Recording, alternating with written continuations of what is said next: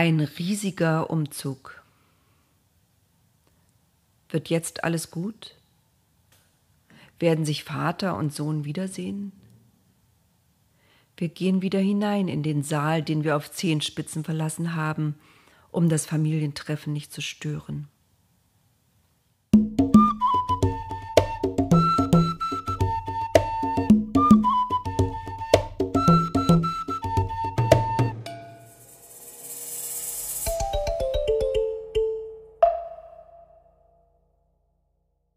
Sie weinten, sie lachten, sie lagen sich in den Armen. Sie hielten sich auf Abstand und sahen sich in die Augen und sagten Sätze wie Mann, hast du dich verändert oder Du rasierst dich, als wärst du ein Ägypter oder bist du aber kräftig geworden. Hört auf zu weinen, hier, nehmt ein Taschentuch, rief Josef nach einer ganzen Weile. Als sich der Tumult etwas gelegt hatte und einer erschöpften Freude wich, setzte er zu einer längeren Rede an. Es muss euch jetzt nicht mehr leid tun, dass ihr mich damals nach Ägypten verkauft habt. Nach so vielen Jahren kann ich endlich einen Sinn darin erkennen. Gott hat mich hierher geschickt, damit euer Leben gerettet wird, damit auch eure Familien gerettet werden und damit meine. Ja, Zwei Jahre dauert jetzt schon die Hungersnot im Land. Noch fünf Jahre stehen uns bevor, in denen niemand pflügen wird und in denen nicht ein Korn geerntet werden wird. Gott hat mich nach Ägypten geschickt, damit auch ihr gerettet werdet. Die Brüder verstanden gar nichts und schauten Josef fragend an. Der setzte erneut an. Also nochmal. Nicht ihr seid schuld daran, dass ich hierher nach Ägypten kam, Gott hat es so gewollt. Er wollte, dass ich den Traum des Pharaos deutete. Wahrscheinlich hat er ihm auch den Traum geschickt, auch wenn der Pharao das nicht weiß und nicht verstehen würde. Gott hat mich wie zu einem Vater gemacht für den Pharao, zum Herrn über sein Haus, zum Herrscher über sein Land. Das hatten die Brüder ja erlebt. Sie nickten und brummten zustimmend. Und nun macht ihr es so. Zieht so schnell ihr könnt zu unserem Vater hinauf und sagt ihm, Gott hat deinen Sohn zum Herrn über Ägypten werden lassen. Komm herunter in den Süden zu ihm, zögere nicht. Und Josef malte den staunenden Brüdern aus, wie seine Pläne aussahen für den Vater und sie und ihre Familien. Sie alle sollten nach Ägypten kommen mit ihren Zelten und allen Herden, mit ihren Knechten und Mägden, Sie könnten sich im Land Goshen niederlassen. Dann würden sie in seiner Nähe sein und er könnte für sie sorgen, damit sie nicht verarmten in den kommenden schweren Jahren. Fünf Jahre noch würde die Hungersnot dauern, betonte Josef immer wieder. Er war sich ganz sicher. Sie sahen ihn immer noch staunend an. Erzählt dem Vater, was ihr hier erlebt habt. Erzählt ihm ganz genau, was ich euch gerade gesagt habe und sagt ihm, was für ein wichtiger Mann ich hier in Ägypten geworden bin. Beeilt euch, bringt den Vater und alles, was ihr habt, hierher. Und dann weinten sie wieder und fielen sich wieder in die Arme. Josef umarmte auch immer wieder seinen Bruder Benjamin und weinte, und auch Benjamin weinte den Kopf am Hals seines Bruders. Dann küsste Josef immer noch unter Tränen alle seine Brüder. Sie besprachen noch ein paar wichtige Dinge. Was da Unglaubliches geschehen war, verbreitete sich wieder bis zum Hof des Pharao. Auch der war gerührt und bewegt und bestärkte Josef in seinem Plan, seine ganze Familie nach Ägypten zu holen. Er bestellte Josef in seinen Palast und machte folgenden Vorschlag. Die Brüder sollten ihre Tiere beladen und auch Wagen mitnehmen für die Kinder und die Frauen, vor allem aber für den alten Vater. Es sollte ihnen nicht leid tun um den Hausrat, den sie vielleicht nicht vollständig mitnehmen könnten, das sollten sie ruhig im Land Kanaan zurücklassen, denn, sagte der Pharao, das Beste aus dem Land Ägypten soll deiner Familie gehören. Endlich konnten die Brüder aufbrechen mit ihren Eseln, mit Verpflegung, die Josef ihnen mitgab, und mit Wagen für die Kinder, die Frauen, den Vater und für alles, was sie sonst noch mitnehmen wollten. Er schenkte ihnen neue Gewänder, schön und farbig gewebt, fast so schön wie sein bunter Mantel, den ihm damals der Vater geschenkt hatte. Josef dachte auch an die Verpflegung für die Reise nach Ägypten, denn im Land Kanaan gab es nicht mehr viel. Zehn Esel und zehn Eselinnen ließ er beladen mit dem Besten Ägyptens, auch mit Getreide und Brot. Zum Abschied ermahnte er sie, streitet nicht unterwegs. Glücklich schaute er der Karawane nach, die sich in Richtung Norden auf den Weg machte. Zehn Brüder waren losgezogen, elf Brüder kamen zurück. Aber Jakob freute sich nicht. Sein Herz blieb hart und fest wie ein Kiesel. Er glaubte ihnen nicht, als sie sagten, Josef ist noch am Leben, er ist sogar Herrscher über Ägypten. Jakob winkte nur ab und wollte schon zurück in sein Zelt gehen, aber die Brüder ließen nicht locker. Sieh doch, Vater, sagte schließlich Benjamin, was er uns alles mitgegeben hat, für dich. Jetzt erst nahm Jakob die Wagen wahr, jetzt erst hörte er zu, als sie in allen Einzelheiten von ihrer Begegnung mit dem totgeglaubten Bruder erzählten.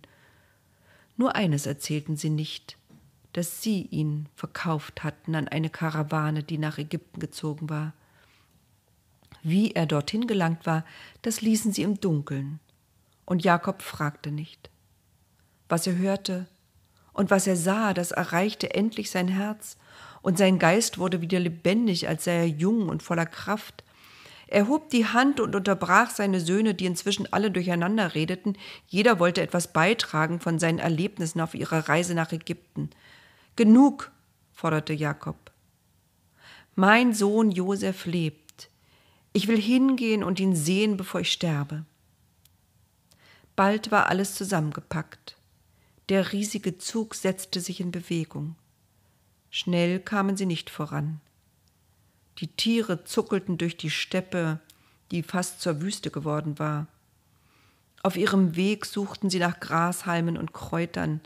Alles, was irgendwie essbar war, wurde aufgeknabbert, gezupft im Vorübergehen. Dann brauchten sie Ruhe zum Wiederkäuen, dann weinte ein Kind, dann tat jemandem der Fuß weh, dann musste wieder Holz für ein Feuer gesucht und für alle Essen bereitet werden. Langsam ging es voran, immer nach Süden. In der ersten Nacht hatte Jakob einen Traum. Er träumte, dass Gott mit ihm sprach.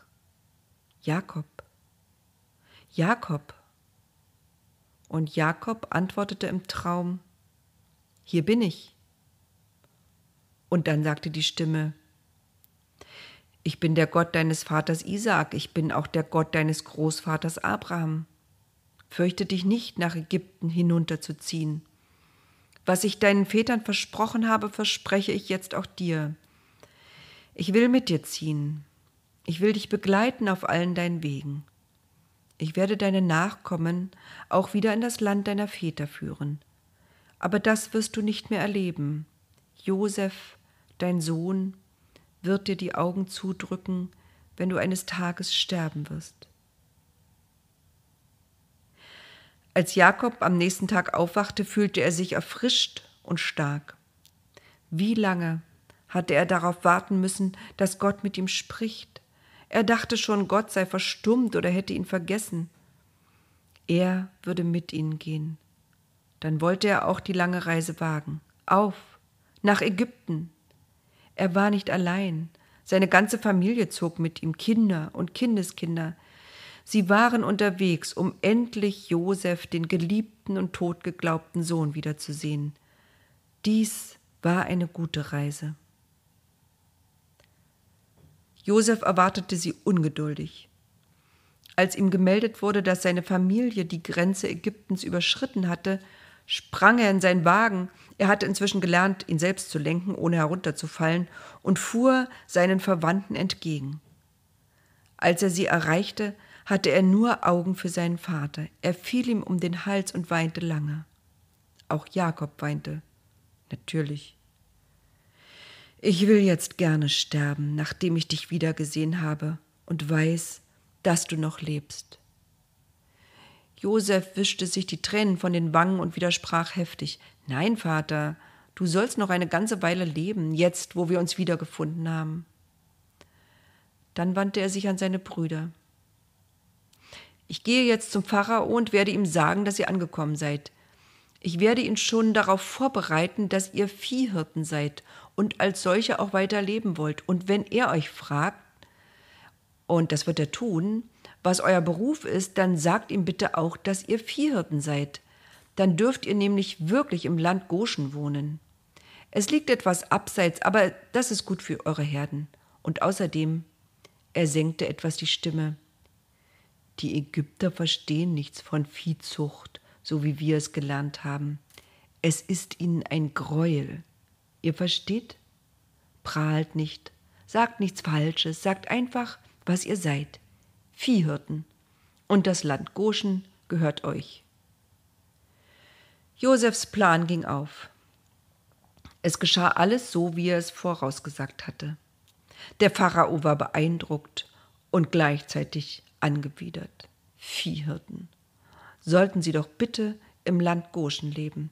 Das war weit genug weg von der Hauptstadt. Beeindruckt war der Pharao jedoch, als Josef ihm seinen Vater Jakob vorstellte.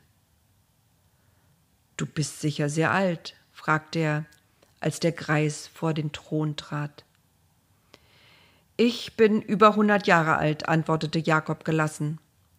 Aber wenn ich die Zeit meines Lebens vergleiche mit der Zeit, die meine Vorväter hatten, so ist sie böse und kurz. Ich habe Schlimmes erlebt, fügte er etwas leiser hinzu. Er hätte auch sagen können, ich habe Schlimmes getan, aber das wollte er nicht. Er wollte dem Pharao jetzt danken und blickte ihn schweigend an. Da geschah etwas, was niemand erwartet hätte und alle erstaunte, die dabei standen. Der Pharao erhob sich von seinem Thron und kniete nieder vor Jakob. Der legte die Hand auf die Wollperücke des Herrschers und segnete ihn. Ein Viehhirte segnete den Sohn der Sonne. So etwas hatte die Sonne noch nicht gesehen. So etwas hatte die Welt noch nicht erlebt.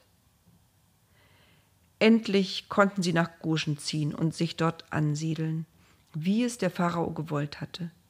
Für Hirten war es das beste Land überhaupt in Ägypten, und Josef sorgte für seine Familie. Immer erhielten sie genug Brot, für jeden war genug da. Eigentlich gab es gar kein Brot mehr im Land. Der Hunger wurde immer größer.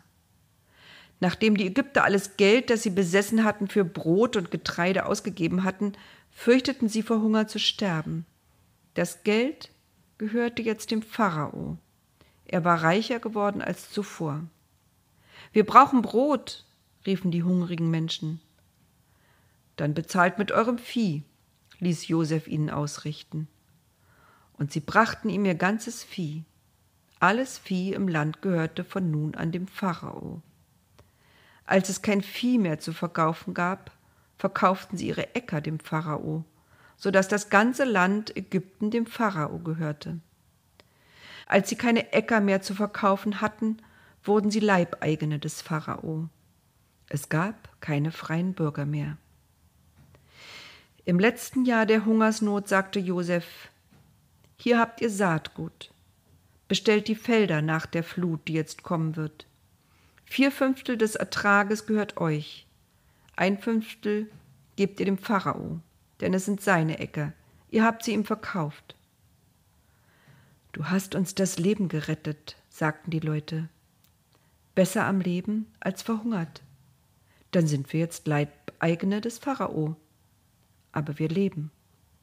Und so blieb es über viele Generationen im Land Ägypten.